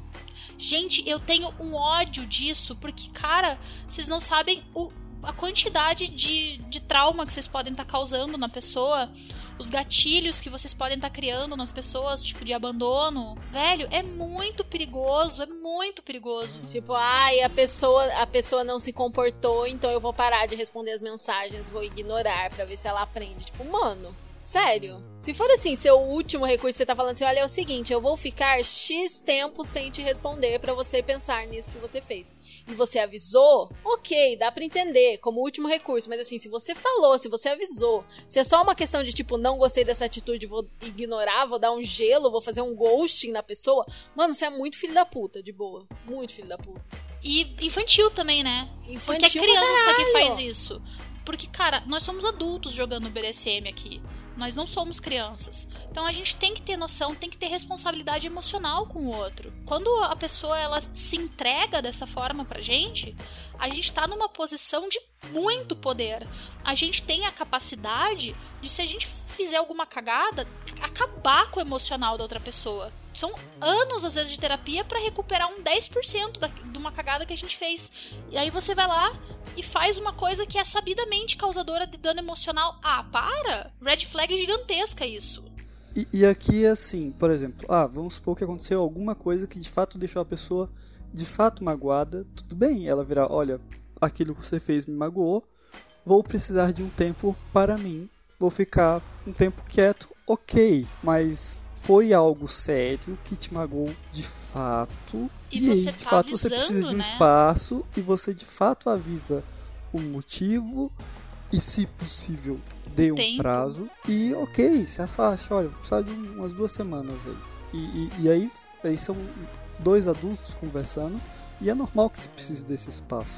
Mas isso se for algo grave, muito fora dos, dos normais. Bom, gente, a gente ficou, ficou, ficou falando de top de bottom, de top de bottom, de top de bottom. E é claro que nesse episódio aqui a gente também tem que mencionar ele, o bissexual do BDSM, em mais de um sentido. É, bissexual entre aspas, tá, gente? Vocês entenderam a associação, a analogia. Que é o switcher. Ou switch, que é a pessoa que gosta de estar nos dois lugares, nos dois lados, né? Seja com a mesma pessoa, seja com pessoas diferentes, seja no mesmo tipo de prática, seja em práticas totalmente diferentes. Pai, como top eu gosto disso, como bottom eu gosto daquilo, sou switcher. E, assim como acontece com os bissexuais, tem gente que acha que o switcher não existe. Nossa, gente, sério. É, é, um, é um kink shaming muito forte, né, é muito cara? forte, cara. É muito assim, tipo, se pra mim é assim, é óbvio que pra todas as pessoas precisa ser. Se eu só gosto de um dos lados, como que alguém ousa gostar dos dois? Está mentindo. Switchers não existem, são apenas fetichistas. Eles só têm alguns fetiches, eles não são realmente nem dominadores, nem sumimistas. É, eles não são BDSMers de verdade. Primeiro que assim, você falar que fetichista é inferior, é pior, é menor, já é ridículo e já é thinking shaming também. Porque todo BDSMer é um fetichista, pra começo de Sim, conversa. Sim, todo BDSMer, antes de tudo, vai ser um fetichista. Nem todo fetichista é BDSMer, mas todos os BDSMers são fetichistas. Um está contido no outro. Né? E uma coisa que eu acho muito engraçada, assim, que a galera tem uma mania, né, de cagar regra no, no Switchers. Muito, cara, muito. Nossa. Muito, é surreal. É, isso pode, isso não pode. Tipo, gente, pelo amor de Deus. O Switcher, ele tem que obrigatoriamente performar a- uma prática nas duas posições. E se eu não gosto, fi? Um Switcher tem que passar X tempo como top, X tempo como bottom. É do tipo, se você tá namorando um homem há, há 10 anos, você não é mais bissexual. É tipo, revogada a sua carteirinha. Revoguei a carteirinha de bissexual, revoguei a carteirinha de switcher. Como assim você só tem jogado como top nos últimos tempos? Você não é mais switcher. E assim, é muito legal que na, na, na teoria, quando você conversa com as pessoas, elas ficam, não, porque nenhuma pessoa é melhor, pior que do que a outra. É só um momento de jogo. É óbvio, né? Não existe isso. Por mais que uma pessoa esteja acima, uma pessoa esteja abaixo no momento de prática ou numa relação, etc. Ninguém é melhor do que o outro, ninguém é pior do que o outro, e um só existe porque o outro existe. Ou ainda, na, naquela posição, né, de você estar ativamente humilhando a pessoa, falando que ela é um, um verme desprezível. Saiu daquele momento de prática, é todo mundo igual. Todo mundo é igual, e se, e se não tivesse o outro lado, você não ia estar podendo praticar aquilo, entendeu? Então, assim, Exatamente. ninguém é melhor, ninguém é pior que o outro, mas na hora de, de falar de algumas expressões e de algumas questões, a gente vê isso embutido na linguagem das pessoas, né? Querendo, querendo dizer nas entrelinhas que o que um é melhor que o outro, e assim, cara, meçam suas palavras, parça, porque não é, tipo, você só consegue ser o top, dom, fodão, pica das galáxias, porque existe alguém que tá querendo se submeter a você, entendeu? Sem alguém se submetendo a você, você não é o, o top fodão das galáxias coisa nenhuma, só na sua cabeça. Eu, assim, uma observação que eu tenho, né, nesse, do alto dos meus 10 anos, agora que eu sou dinossaurinha, basicamente. As pessoas que têm esse tipo de atitude, elas não são o fodão pica das galáxias em nenhuma posição. Normalmente as pessoas que têm esse tipo de atitude são um bando de danete, que vive apenas na internet e grupinhos e etc.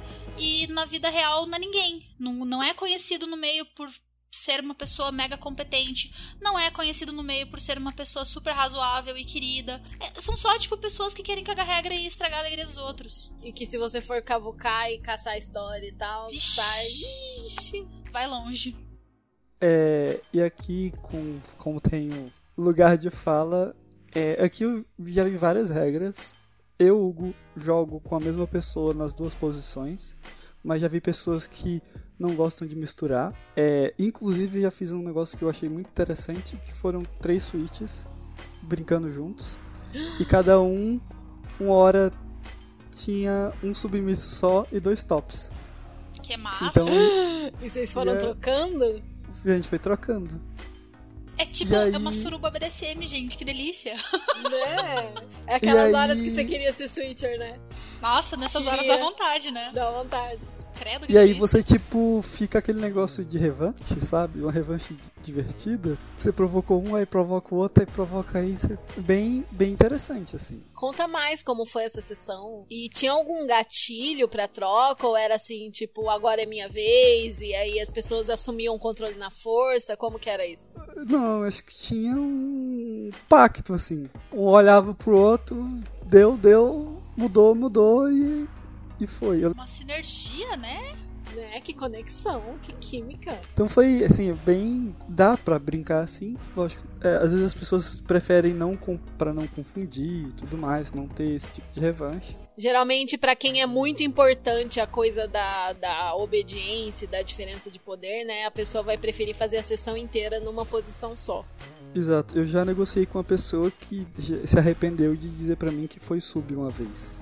Era sub antes, né? Aí eu fiquei tipo, mano, não faz, para mim não faz diferença. Não vou te achar menos top porque você foi sub. Pelo Muito contrário. Pelo contrário, Mas sim. tem, mas tem muito disso, né? Eu, eu vi já uma vez num, num grupo de WhatsApp um cara cagando regra e ele falava que se ele soubesse que a Domi hum, tinha sido sub alguma vez na vida, ele achava, ele não conseguia mais enxergar ela como Domi. Ele via ela como apenas mais uma sub que não sabia o que queria. Que absurdo! Que absurdo! E, tipo, e a pessoa, né, fal- falou isso logo depois da, que eu tinha dado minha apresentação naquele grupo. E uma pessoa que me conheceu na época que eu tava entrando no BD falou assim: Mas pô, Kylie, você não era, não era sub? Não, não era. Tipo, eu tava tentando ser, mas não, não, não rolou. Aí a pessoa desagradável lançou esse comentário: Nossa, essa- essas domes que não sabem o que querem, falsas domes, deu falsa por quê, filho? E eu nem tinha me apresentado como Domi, eu me apresentei como Rigger. Meu principal é ser Rigger, sempre foi.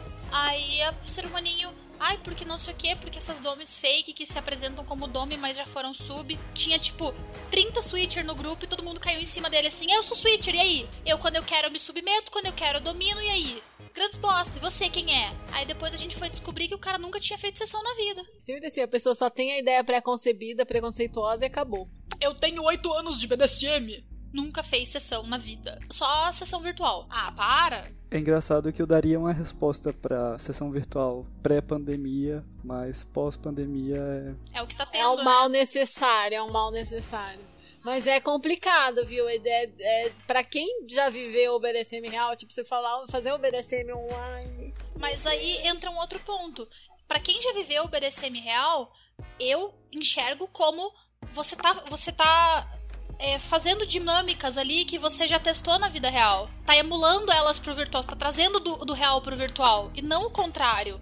Você não tá fazendo uma coisa puramente virtual que não existe e, tipo, se achando o pica das galáxias.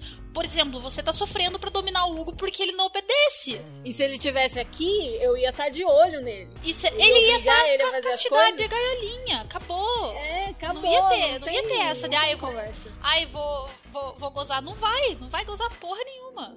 Só, minha, só em minha defesa que eu me mantive casto, tá? Não, a O eu não castidade fiz- ele obedeceu. O que eu não castidade fiz foi outras coisas. certinho, Não, Outras mas é que daí coisas, você ia, assim. você ia ficar até o Natal, Casto. Ah, não. Ih, só? Só até Natal? É, Hugo, Páscoa, você, talvez.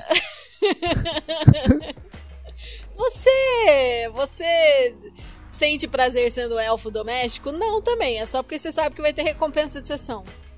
Isso. Pelo menos você obedece, né? Você, você faz, você limpa a casa. Ele limpa direitinho pra caralho. E ele, ele, ele, ele e a Marie Kondo estão assim, ó. Olha que arraso. Essa parte eu quero. Ele é muito organi- organizado. Mas é muito assim, tipo, vai ter sessão mais tarde, então vale a pena o Exatamente, assim. É, ele, ele, ele só funciona na base da recompensa, entendeu? Não é nada, não é nada só porque eu vou, não é nada só porque eu vou agradar a minha dome. Não, é, é tipo que eu ganho com isso. What's in it for me? Reforço positivo, gente. É, enfim. Ah, e fala mais um pouco de como é ser Switcher pra você, que eu acho que a gente tem que reforçar esse negócio de que o Switch existe. Assim, a gente tem até conhecidos que são, assim, casais de Switchers. E que conforme o, humor que eles estão naquele dia, naquela semana, eles trocam quem tá mandando, sabe? Numa hora um tá mais dominando, um que controla a cena, a sessão, no, no outro momento é outro. É, às vezes eles alternam no meio do rolê, entendeu? E são muito felizes com isso, assim. É, tem muitos casais de switchers que funcionam muito bem com os dois exercendo os dois papéis com o companheiro e tá tudo bem, sabe? Eu vejo que a relação de dois switchers ela pode muito bem ser negociada da mesma forma que a, a relação entre um top e um bottom. A única coisa que a gente tem que ter cuidado, né, quando, tá- quando são dois switchers que estão negociando, é você lembrar que você não tá negociando só como top ou só como bottom, você tá negociando os dois. Ou deixar claro que você tá negociando só como bottom, só como top para aquela pessoa. Igual essa minha que eu levei, eu falei pra ela, eu sou switcher, mas tô procurando a pessoa só pra dominar. Pode ser que em algum momento eu deixe você me dominar. E foi o que rolou. Rolou ali, mas normalmente só eu dominava ela. Não tenho buscado, eu busco mais domes do que busco subs, né? Mas é porque você gosta mais ou é porque é mais fácil de achar? Eu acho que é porque eu gosto mais. Você gosta mais de, de só ficar lá de boinha e alguém fazer as coisas com você. É, tipo isso. Não precisa pensar, né? Uma Ser amiga. usado. É ser usado, né? Uma amiga minha, eu, a gente bolou uma cena e ela tava fora do Brasil e ela tá voltando. E aí eu comentei com ela, falei, nossa, quando a gente se encontrar, a gente tem que passar aquela cena, ver como é que faz. Nossa, eu nem lembro mais como é que era. Vou ter que estudar, vou ter que ler minhas anotações pra lembrar o que, que a gente tinha bolado, né? Aí ela, ai, essa que é a parte boa de quando a gente é bota, porque não precisa pensar em nada. Você que vai ter que estudar, organizar, controlar, pensar no que vai fazer. Eu só vou estar vou tá lá aproveitando. Tipo, é, né, filha da puta? Nossa, mano, eu, eu tô, eu tô muito, muito vendo isso agora, né? Porque quando eu vou amarrar alguém, né? Por exemplo, vou fazer uma suspensão. Eu tenho que pensar o tipo de corpo da pessoa, o peso, a altura, como o corpo dela se comporta, por exemplo, se tem uma tendinite, se tem alguma coisa. Eu tenho que pensar num monte de variáveis. Como é que eu posso deixar aquilo é, é menos, desa- menos desafiador para a pessoa, porque suspensões são difíceis, né, de suportar, fazer toda uma engenharia e na hora eu tenho toda uma questão de, de protocolo de checagem, ver como é que tá a saúde da pessoa durante a suspensão. É um mil coisas, assim, eu tenho que estar mega focada, super, assim, aquele foco intenso. Quando eu tô em sessão como bottom, eu tô meramente existindo. Eu tô preo- preocupada com o que raios ele vai fazer agora. Ai, dói. É só isso. É, é muito mais fácil. Claro que você fica lá do tipo, ai, queria tanto fazer X, queria tanto fazer Y. Aí você pede e você ouve, não. O desafio é, é não é tentar não, não fazer o que a gente vai falar aqui agora. Que é o que? O top from the bottom, que é uma expressão que vai ter mais de uma concepção, tá? Mas tem muito uma ideia. Quando você fala top from the bottom ou dominação por baixo, a primeira ideia que vem à cabeça das pessoas é justamente essa coisa super negativa do bottom que quer mandar ou manipular o top pra fazer o que ele quer. É aquela coisa, isso não necessariamente é uma coisa negativa, né? Porque existe, existe um tipo de top que sobrevive disso, né? Que é o service top.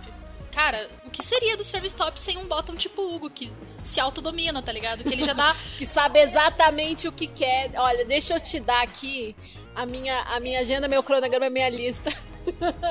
Este é meu manual de instruções, é assim que eu funciono na sessão. Tipo, porque é aquela coisa, é. Por exemplo, na minha dinâmica, eu tem coisa assim que eu posso pedir quantas vezes for, não vai rolar. Às vezes ele cede, porque ele quer fazer, às vezes não.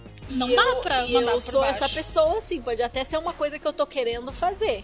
Mas se a pessoa vem num tonzinho de tipo, faz isso comigo agora, você não vai fazer isso comigo agora? Ou tipo, tá querendo mandar no, no fluxo que vai ter, no jeito que vai ter. Não, não tô falando que você faz isso, mas assim, eu sou aquela pessoa que mesmo que eu queira fazer, se a pessoa vem me dar uma sugestão, entre aspas, muito detalhada, ou tá querendo sugestionar demais pra eu fazer exatamente o que ela tá querendo, eu fico assim, não, vamos fazer outra coisa.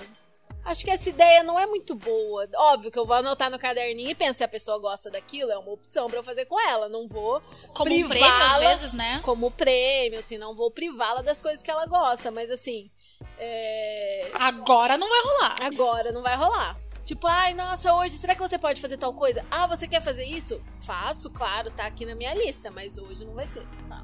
E se a pessoa implorar pra você? Então, aí eu gosto. eu falo, tipo, você quer mesmo? Tipo, o negócio do, da castidade. Tipo, ai, posso. O que, que você quer fazer lá, Hugo? Deixa eu falar de implorar primeiro? Ou você quer falar alguma coisa? Não, é só falar que tô- tá anotado aqui agora. E uma coisa que uma dominadora pode fazer é pedir sugestões, opções para a pessoa que está sendo submetida, fazer alguma das coisas sugeridas ou não. Já aconteceu também de eu falar, tipo, tem. é, escolhe um entre um, dois e três, né? Já fiz Sim, isso sim. com você uma vez, né?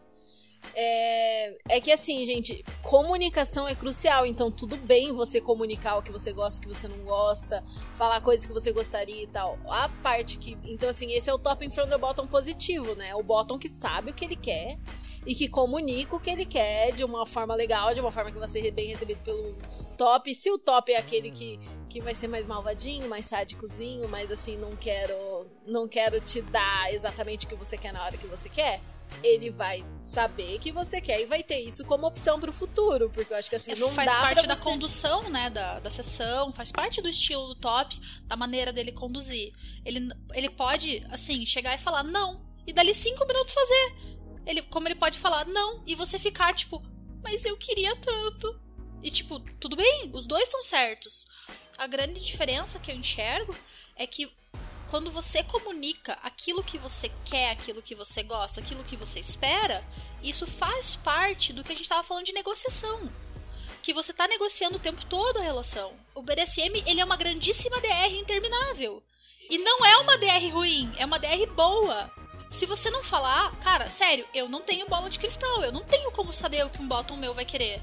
É. E assim, gente, jamais comunicar o que você gosta e comunicar suas necessidades e conversar sobre isso vai ser uma coisa negativa. Tudo bem você falar das coisas que você gosta, tudo bem você pedir coisas. O que é visto como negativo é a questão do tipo, faz isso em mim agora, poxa, você não vai fazer, mas você não vai fazer mesmo. Ah, por favor, tipo, insiste até a pessoa desistir, vence pelo cansaço. Ou tenta Ou manipula. manipular pra conseguir o que quer. Mas assim, se você já toma uma atitude de, por exemplo, implorar, no sentido de a pessoa falou não três, quatro vezes e não é não e acabou e você aceita que mesmo implorando não rolou, beleza.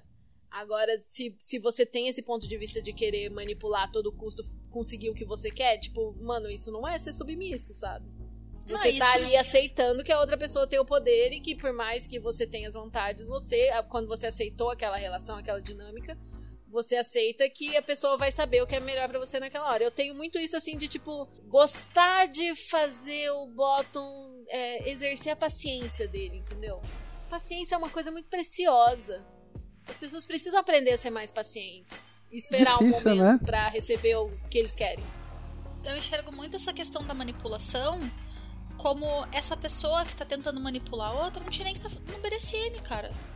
Porque manipulação fere o consentimento. Tipo, então, mano, o que, que você tá fazendo aqui, cara? Se você precisa manipular alguém pra pessoa fazer o que você quer, pô, cara, tem tanta forma mais fácil. Você quer. A gente acabou de falar sobre a galera que, que faz o, o rolê profissional. Você quer que uma pessoa que vai fazer exatamente o que você Sim. quer? Contrata uma prodome, velho. Vai viver teu fetiche de ma- maneira segura, de maneira profissional. Não fica enchendo o saco de uma pessoa que também tá querendo viver o fetiche dela, de boas. Porque ela não tá ali só pra te servir, ela quer atender o fetiche dela também. As duas partes. Tem que se encontrar no meio, né? Sim, exatamente.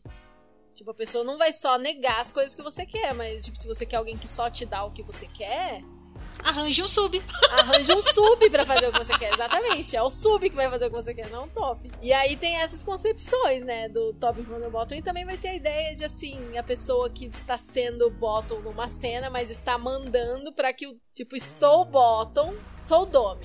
Mas estou bottom porque estou recebendo uma massagem, por exemplo. Ou porque mandei meu sub pingar vela em mim, porque eu acho vela relaxante. Eu gosto daquelas velas de massagem. Aquilo é extremamente relaxante. Mas isso é uma concepção assim por causa do, do que as palavras top e bottom também significam, né? O fato de ser alguém que tá a- a- exercendo ação e recebendo ação e tal. É, Eu sempre, eu sempre falo que o top é o que, é o que dá, dá a ordem e ou aplica a prática. Ah, isso é uma boa definição.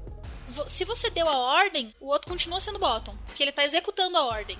Não interessa o que ele tá fazendo, ele tá obedecendo. Se eu mandei, eu mandei, eu sou o top. Nossa, um dia eu vou mandar alguém colocar prendedores em mim. Aí, ó. Boa, Lenny. Exatamente, você vai estar sendo top da cena. É basicamente isso. Eu acho que o Hugo, na verdade, ele é só top, entendeu? Só que ele é um top masoquista, talvez. Pode ser. Vou, vou levar isso pra análise. Aí, ó.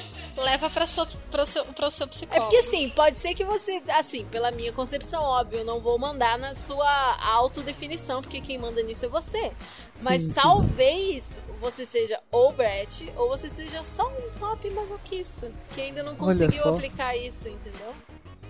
Olha só Você tá aí buscando domes Mas na verdade o que você precisa são de subs que façam o que você quer para você sentir o prazer que você sente. Vou, vou botar no caderninho e vamos conversando sobre isso. Olha só, eu tô te proporcionando novas descobertas aqui, entendeu? Olha como eu sou uma Ao vivo. Mas é muito legal que isso tá que você fala é bem o, a outra coisa que a gente queria falar, né? Que é possível você ser uma combinação de categorias sem necessariamente ser switcher. Sim, exatamente. Tipo, pode ser que o Hugo seja um switcher. E Normal, tudo bem, normal. ok. Gosta de práticas de um lado, gosta de práticas do outro. Mas pode ser que ele descubra, como nós temos pelo menos dois amigos que são, um top que também é masoquista. Então pode entrar na dinâmica de um top que é masoquista, dar ordem para um sub causar dor nele, barra nela. Ou tipo, por exemplo, né? Quando quando a, a minha Little vem, quando a minha Little aparece, ela é uma lazarenta de uma pentelha mandona, porque ela é a princesinha do rolê. Ela é top. Acabou. Quando eu entro em Little Space, é 100% top. Cuide de mim porque eu mereço ser cuidada. Me dá danoninho. Ah, não vai? Ah, não vai me dar danoninho? Você não Você vai, ver me dar que eu vou danoninho? Eu vou buscar aquele negócio lá de estrelinha e vou bater em você com ele. Aquele da Decathlon? Esse mesmo.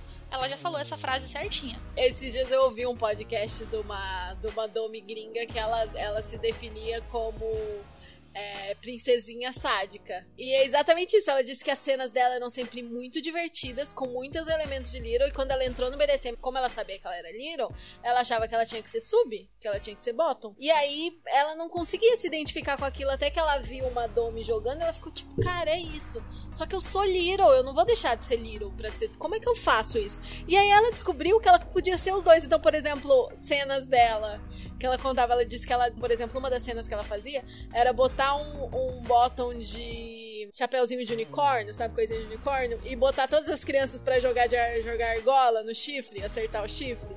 E é claro, né, que se por acaso ela e os outros Littles, né, não acertassem a argola, a culpa era do bottom, que a culpa é sempre do bottom, e era ele que apanhava. E esse tipo de coisa, assim, sabe? Tipo, coisas do universo infantil, mas como um toque sádico. A hora que você, que você falou, eu já pensei nela an- andando nas costas dele. Ele andando de quatro, assim, no chão e pá. Eu super faria isso. Sim, cavalinho. Cavalinho, unicórnio. Tão delícia. Super quero. Pois é, pessoal, com essa imagem fofa, nós ficamos por aqui.